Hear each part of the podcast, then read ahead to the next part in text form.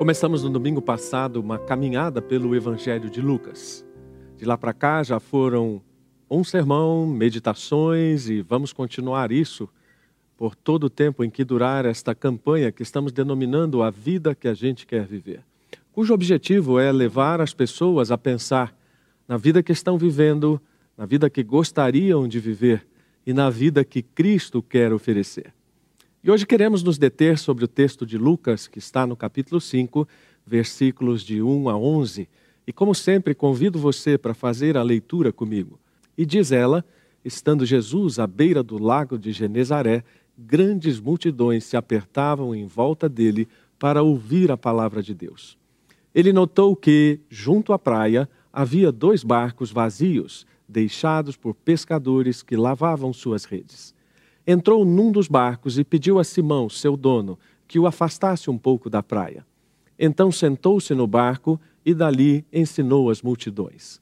Quando terminou de falar, disse a Simão: Agora vá para onde é mais fundo e lancem as redes para pescar.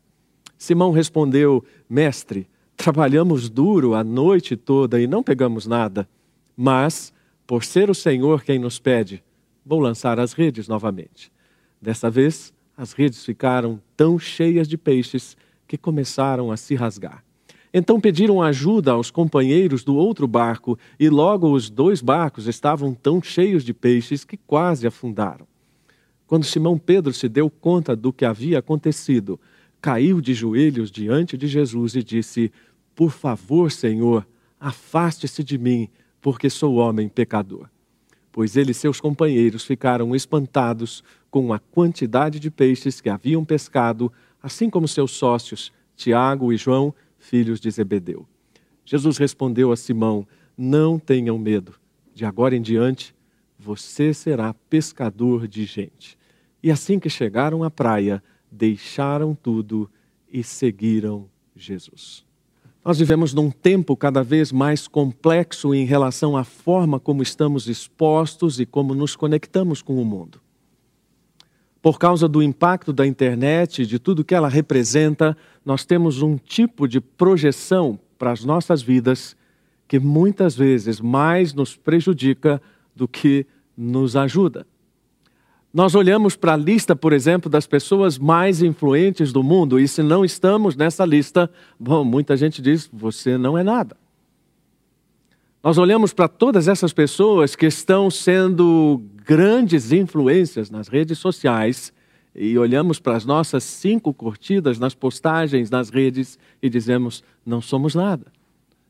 Olhamos para tudo aquilo que o cinema e a televisão têm mostrado como expressão de sucesso e então comparamos a nossa condição e dizemos: não somos nada. Isso expressa aquilo que alguns pensadores do nosso tempo têm falado a respeito da grande luta do ser humano no século XXI contra a irrelevância. E isso tem preocupado muita gente, não apenas cristãos. Eu tenho repetido várias vezes que quando eu vejo um sujeito ateu, uh, um sujeito agnóstico, enfim, de qualquer convicção que não seja a nossa, com a mesma preocupação, isso não me surpreende. Até porque algumas coisas são do senso comum da percepção daquilo que está à nossa volta, mas eu fico maravilhado no sentido de que essas pessoas também estão conseguindo perceber coisas que muitas vezes os próprios crentes não percebem. Muita gente está alegando que não há perigo de o ser humano se tornar irrelevante, porque alguns com raciocínio econômico dizem: bom, ah, no final das contas sempre vai haver necessidade de alguém para consumir, então alguém vai vender, alguém vai consumir. Ah, para com isso. Nós estamos no meio de mudanças cada vez maiores e quem garante que daqui a 50 anos haverá uma classe trabalhadora? Quem garante que daqui a 50 anos haverá o trabalho na forma como nós o concebemos? Nós não temos garantias. Não temos certeza se essa economia do futuro nos trará a vida que pensamos que queremos viver. Enquanto isso não acontece, a vida que nós queremos viver é uma vida cheia de pressão que nós mesmos criamos por causa dos resultados. Você já deve ter ouvido que os seres humanos, na atual circunstância, deveriam ser chamados de teres humanos. Porque a ênfase é tão grande no ter que nós esquecemos de pensar no que é ser. E estamos tão envolvidos com essa dinâmica da valorização a respeito daquilo que nós temos e das posições que galgamos, que esquecemos como é que é ser relevante aos olhos de Deus por aquilo que somos e por aquilo que nosso coração demonstra. Na verdade, a questão é prática e bem simples. Ou viver para agradar os algoritmos, ou viver para agradar a Deus. Sim, porque a nossa existência hoje é uma existência como essa. Postar uma coisa nas redes, por mais simples que seja, pode causar uma diferença enorme por causa de uma palavra. Uma palavra que ativa diversos estratagemas e uh, estratégias nas redes que fazem com que aquilo seja muito mais otimizado em relação aos resultados ou não. Por conta disso, muitas pessoas estão se sentindo deprimidas porque não se sentem aquilo que gostariam de ser. E estão tão desanimadas com os próprios resultados da vida que chegam a pensar em desistir dela. Então é importante pontuar no começo desta reflexão que os resultados do que somos, temos ou fazemos não nos definem de forma completa. Mas a nossa resposta à vontade de Deus, ao chamado de Cristo para a nossa vida, isso sim, determina não apenas a vida presente, mas a vida futura, ou seja, os resultados de valor eterno que nós estamos conquistando por causa disso. E mais uma vez, um episódio tão cotidiano da vida de Jesus tem tanto para nos ensinar sobre resultados, sobre coisas que são definitivas, sobre aquilo que produz a verdadeira felicidade, sobre uma vida que realmente é agradável diante de Deus. Tudo isso numa pescaria e num barco. Parece rústico demais para o nosso século XXI. Parece tosco demais para tudo aquilo que nós temos de conhecimento e complexidade de mundo. Mas na verdade não, é totalmente aplicável. Especialmente porque não dá para colocar Jesus nessa métrica de sucesso do século 21. E eu vejo que é o que muita gente procura fazer. É, eu acho bastante forçado quando as pessoas estão tentando tirar a partir das palavras de Jesus técnicas e estratégias de marketing, de venda e de todo tipo de relacionamento. E eu digo forçado porque não havia em Jesus esse pensamento tecnicista. O que havia em Jesus era certamente um senso estratégico em relação àquilo que deveria fazer e o que não deveria fazer por causa da sua missão.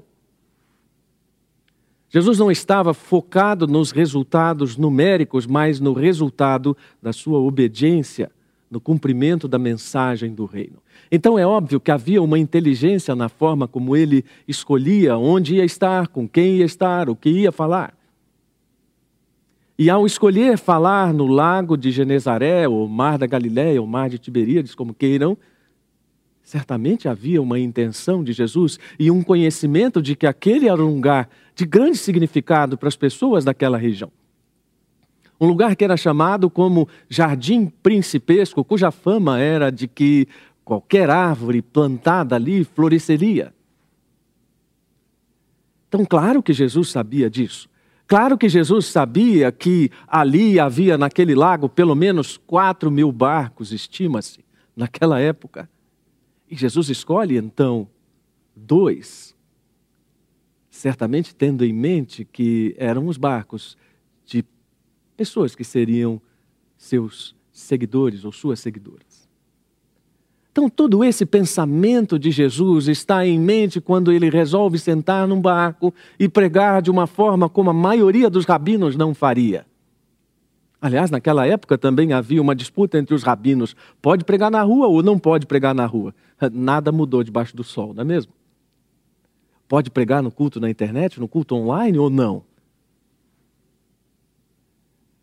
Jesus senta num barco e, contrariando muitos rabinos que diziam que não podia se ensinar na rua, ele começa a ensinar a multidão numa forma essencialmente judaica, ou seja, qualquer pessoa daquela época entenderia o tipo de discurso de Jesus, não apenas pelo conteúdo, mas pela forma como Jesus o estruturava.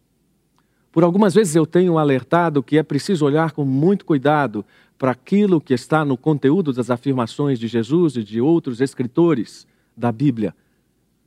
Porque a perspectiva do Oriente Médio daquela época é muito diferente da nossa perspectiva ocidental no século XXI. Nós gostamos de discursos estruturados, gostamos de tópicos Gostamos de coisas que são aprofundadas, item 1, item 1.1, item 1.1.2, item 1.2.3, uh, e, e isso nos dá a ideia de que o discurso está totalmente estruturado. Quando ouvimos uma fala, um discurso, uma pregação que nos parece errática, nós dizemos: nossa, o sujeito estava perdido. Bom, na melhor das hipóteses, vamos considerar que ele estivesse abordando o assunto por uma perspectiva oriental que não era essa sistematizada e estruturada nessa forma, mas de uma outra maneira em que um tópico era apontado e sobre eles várias coisas eram pensadas. Um estudioso chegou a dizer que a forma como o oriental aborda um assunto é como um céu à noite com inúmeros pontos de brilho. De forma que não adianta tentar encontrar um nexo entre esses pontos, mas é melhor apreciar a beleza de todo aquele céu estrelado e do que cada um daqueles pontos representa no discurso. Então não adianta olhar para o discurso de Jesus e pensar que ele deveria ter colocado aquele ponto depois daquele como sequência de outro. Porque o que devemos observar na pregação de Jesus é o poder com que ele transmitia a mensagem do Rei. Quando Paulo diz, porque não me envergonho do Evangelho de Cristo, pois é o poder de Deus para a salvação de todo aquele que crê, ele está enfatizando esta mesma verdade. O Evangelho é o poder de Deus em ação, algo sobrenatural acontece quando alguém prega a palavra. E sabe, pode ser que não haja nada atraente naquilo. Nós que estamos habituados a tanta sofisticação, tanta técnica, tanto discurso estruturado, precisamos ter a clareza de pensamento que o poder da pregação está em Cristo. E que por mais ridículo às vezes que alguma coisa nos pareça, em nome de Deus, Deus opera e vidas são transformadas. E você já deve conhecer alguma história sobre isso. Isso porque o Evangelho não fala sobre nós, sobre o nosso poder, sobre a nossa capacidade ou sobre a nossa técnica, mas sobre o poder salvador. Um poder que livra as pessoas do castigo do pecado, do domínio do pecado. Então é muito mais do que técnica, é muito mais do que aquilo que um filósofo chamou de onipresença tecnológica. E essa onipresença tecnológica está nos fazendo pensar que se tivermos mais recursos, se tivermos mais técnica e se tivermos um aparato cada vez maior, podemos ter um resultado melhor e podemos alcançar mais, mas isso nunca esteve no discurso de Jesus. Na verdade, o que esteve no discurso de Jesus é aquilo que Spurgeon definiu de uma forma muito simples: pregue a palavra, coloque em seu contexto canônico, na Bíblia e faço uma linha direta para a cruz. Era isso que Jesus fazia. Ele pregava sobre o poder de Deus, pregava sobre o reino, fazia uma linha para a cruz, para anunciar aquilo que Deus estava fazendo. E quando as pessoas aceitavam, esse era o maior resultado. E esse continua sendo o maior resultado.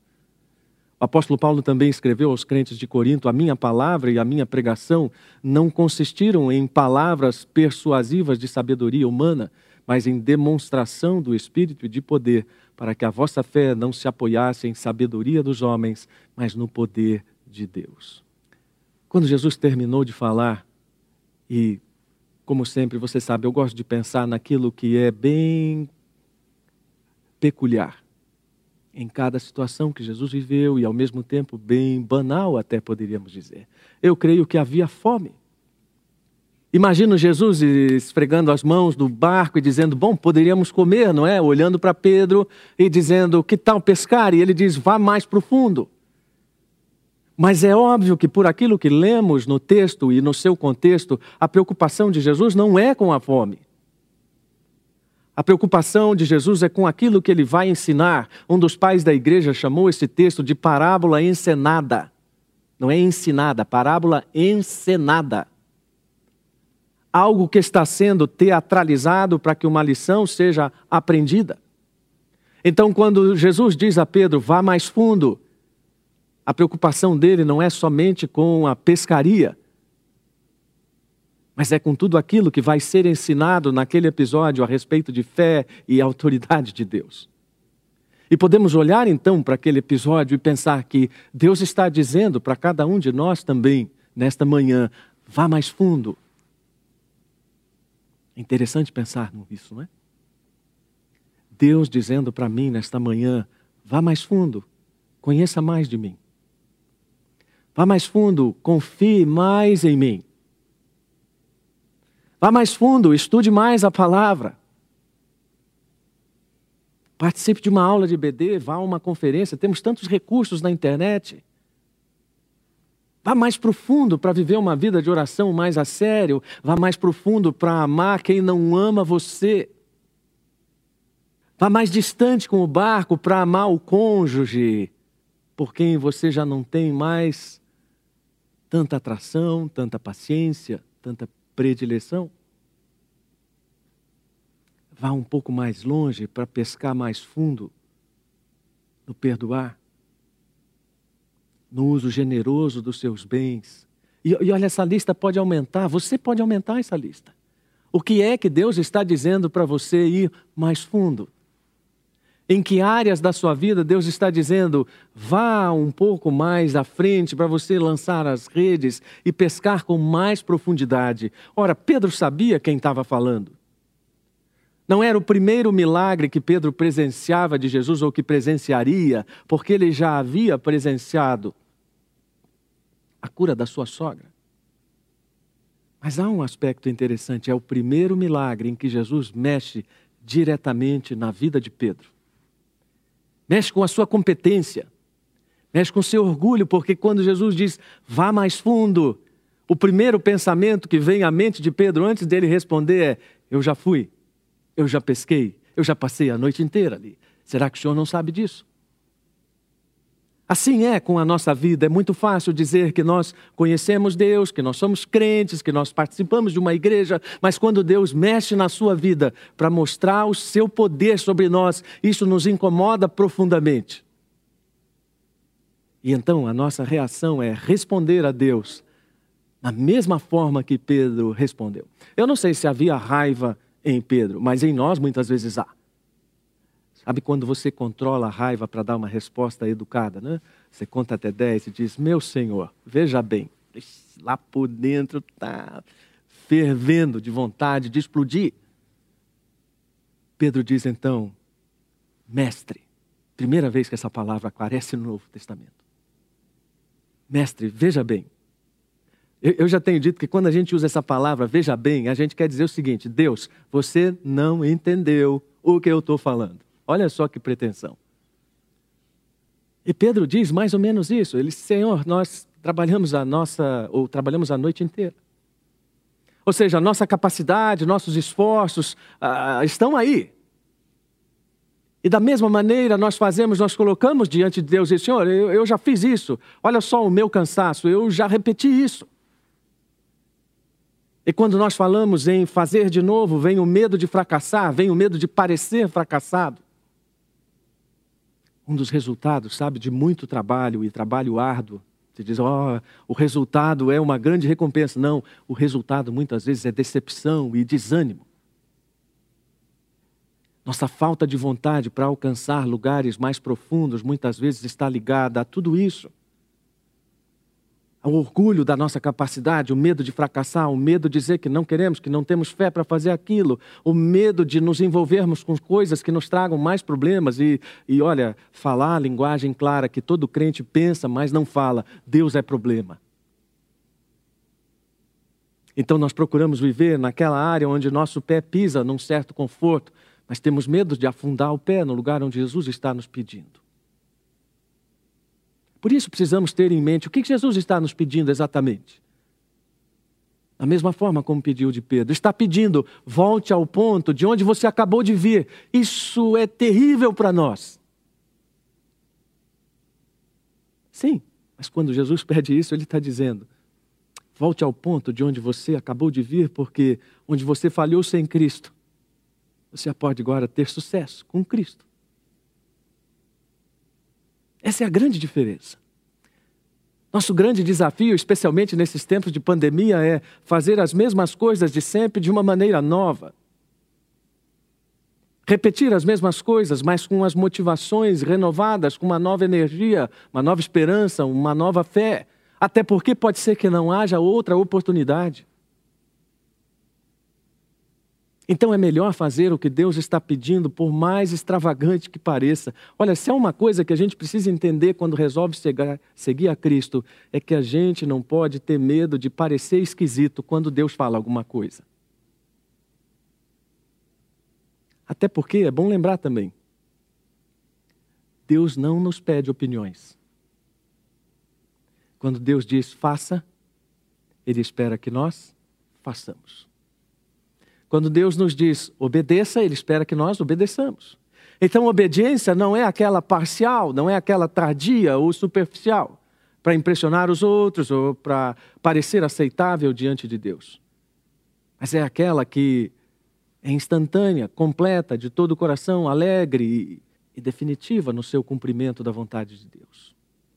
Mas nós precisamos pensar também, olhando para a atitude de Pedro, que as nossas experiências não são necessariamente a referência para todas as coisas.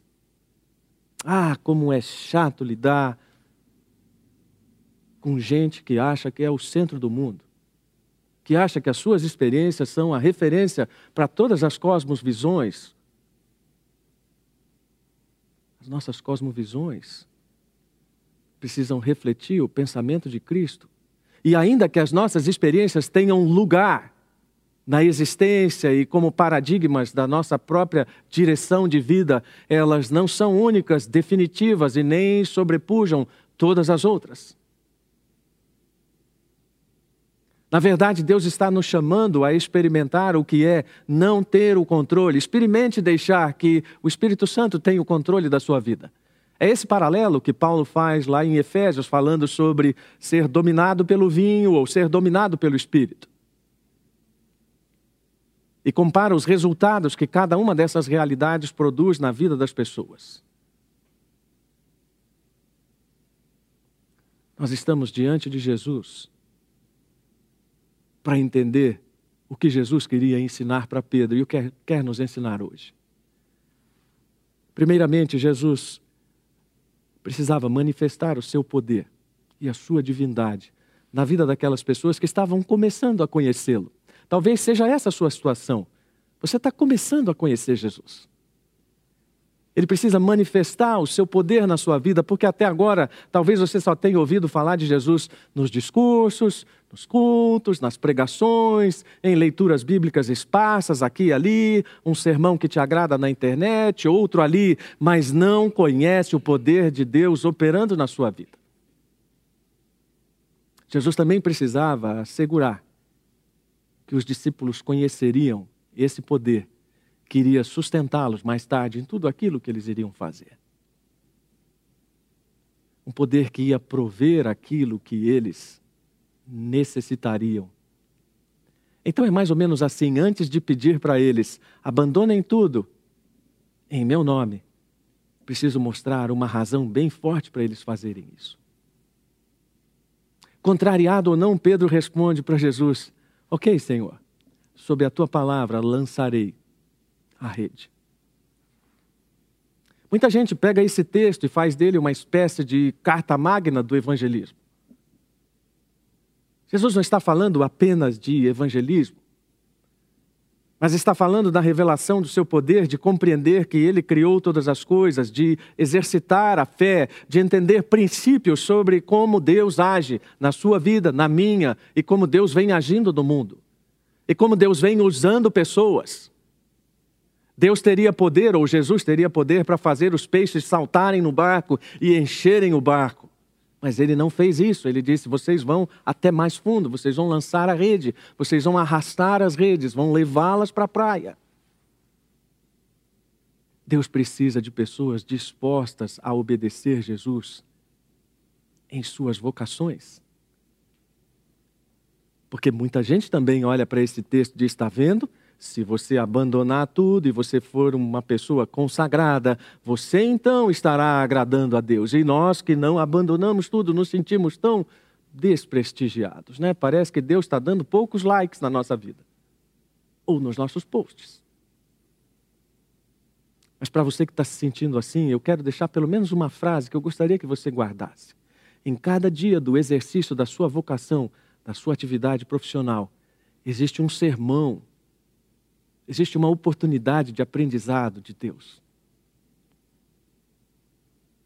Experimente terminar amanhã, segunda-feira, e perguntar: Deus, qual foi o teu sermão para a minha vida neste dia? O que, que eu aprendi de ti em tudo que eu fiz como exercício profissional? Porque logo nós vamos aprender que os meios são inúteis que a razão do nosso sucesso é a presença de Cristo e não toda a técnica que empregamos e a sabedoria. Há uma coisa que precisa ser lembrada todos os dias da nossa vida: a fraqueza humana está presente no sucesso e no insucesso. Isso porque nós somos tentados a pensar que no sucesso nós somos o máximo e que no insucesso Deus não presta. Na verdade, no sucesso ou no insucesso. A presença de Deus é maiúscula, gigantesca, majestática. De tal forma que Pedro, quando percebe, diz: Senhor, afasta-te de mim. Eu não quero estar perto de alguém que tem tanta santidade. Tudo isso deve nos levar a essa percepção da ação de Deus e da condição de ação dele. Tantas pessoas narradas na Bíblia experimentaram por isso. Menciono apenas a experiência de Isaías, que tem essa mesma percepção e diz: Ai de mim, que vou perecendo, porque eu sou um homem de lábios impuros e habito no meio de um povo de impuros lábios, e os meus olhos viram o Rei, o Senhor dos Exércitos. Enquanto a nossa visão espiritual não for aberta para enxergar essas realidades de Deus, tudo que existirá será à distância apesar dos cultos, apesar dos testemunhos, das músicas, do estilo gospel de vida, mas sem aquele conhecimento a respeito de Deus e a respeito do chamado para a vida que nos é feito em Cristo. Interessante pensar que aquele chamado que Jesus fez a Pedro não é um chamado para liderança, muito embora Pedro mais tarde vá assumir funções importantíssimas no desenvolvimento da igreja mas é um chamado para ser servo e para ajudar de a libertar pessoas do domínio do pecado. Paulo falando a Timóteo na sua segunda carta diz: você deve trabalhar para ajudar essas pessoas a se desprenderem dos laços do diabo, em cuja vontade estão presos.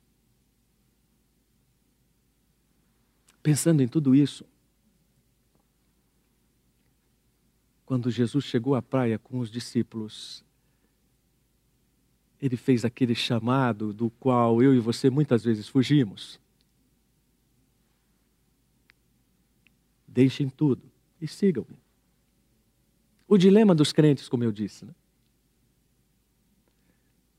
Crentes fervorosos até o momento em que Deus lhes peça alguma coisa mais radical. Quando Jesus diz assim: qualquer de vós que não renuncia a tudo, quanto tem, não pode ser meu discípulo. Isso causa tanta frustração em nós. Nós precisamos entender que Jesus não está pedindo a qualquer um de nós hoje que venda todos os seus bens ou que se desfaça de tudo que tem. Mas o que Jesus está apontando é a disputa de lealdades nos nossos corações, aquilo que conflita com o que é mais importante para ele.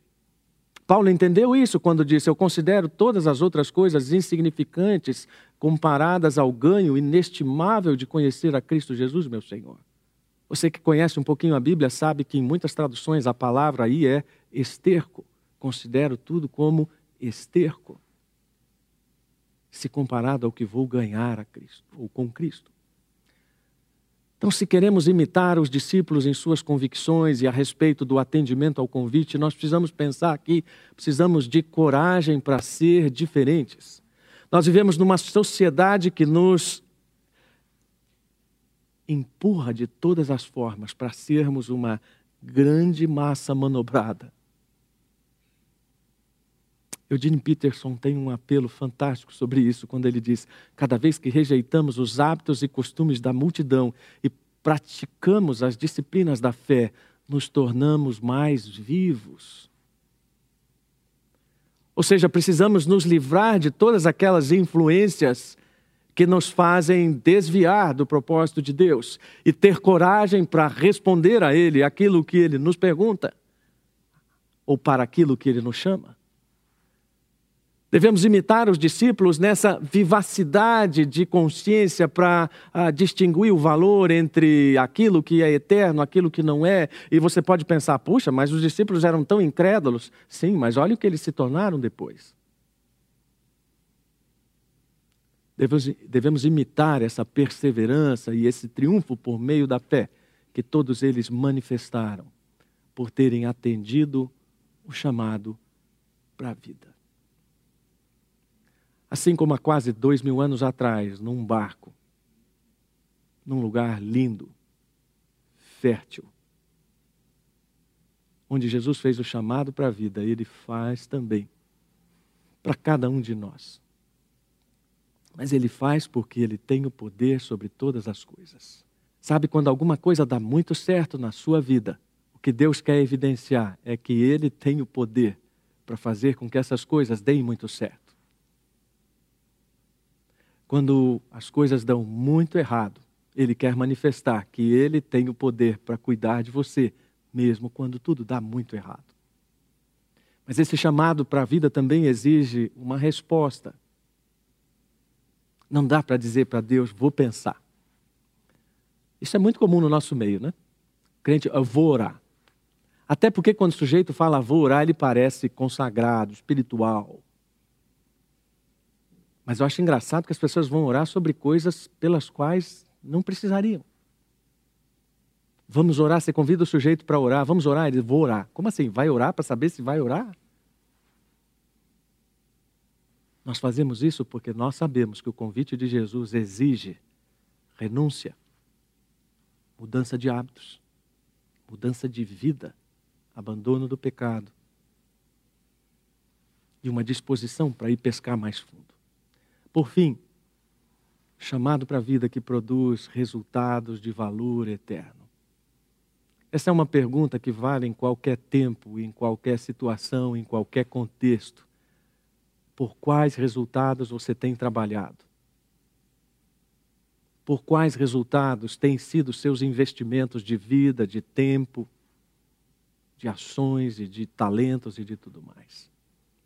Porque dessas respostas dependem a sua vida, a sua família, o seu futuro e o meu futuro. Convido você para orar comigo. E sabe quando eu olho para a câmera e digo você, eu não estou me excluindo disso. Essa é por uma questão de comunicação, de proximidade. Porque tudo aquilo que eu preguei para você do outro lado da lente, Deus falou ao meu coração. Aliás, quero abrir meu coração para dizer a você que eu fiquei profundamente tocado de pensar que Deus me pede para voltar ao lugar de onde eu vim, onde eu fracassei, para dizer: agora você volta comigo para obter vitória. Ore comigo, Deus, obrigado, porque um dia num barco, o Senhor Jesus teve uma conversa com uma multidão e depois com algumas pessoas para falar sobre uma vida diferente, para falar sobre uma vida de resultados que tem valor eterno. E, ó Deus, ajuda-nos primeiro a admitir que todos nós temos muita dificuldade para lidar com essas coisas de resultados que são de valor eterno e conciliar isso com todas aquelas demandas da nossa vida que são por resultados imediatos. Então, ajuda-nos a olhar para o nosso coração e ver quais são as lealdades que estão disputando espaço no coração. O que é que está rivalizando com a tua vontade a ponto de nos fazer toda hora contrariar Jesus para dizer: Senhor, veja bem. Quebra o nosso coração, quebra a dureza do nosso orgulho nossa falsa ilusão de que fazemos e acontecemos. E que nossos ouvidos se abram para ouvir o que Jesus está dizendo. Segue-me. Deixe tudo para me seguir. Ou siga-me. Muito obrigado, Pai, por nos ensinar nesta manhã. Em nome de Jesus. Amém.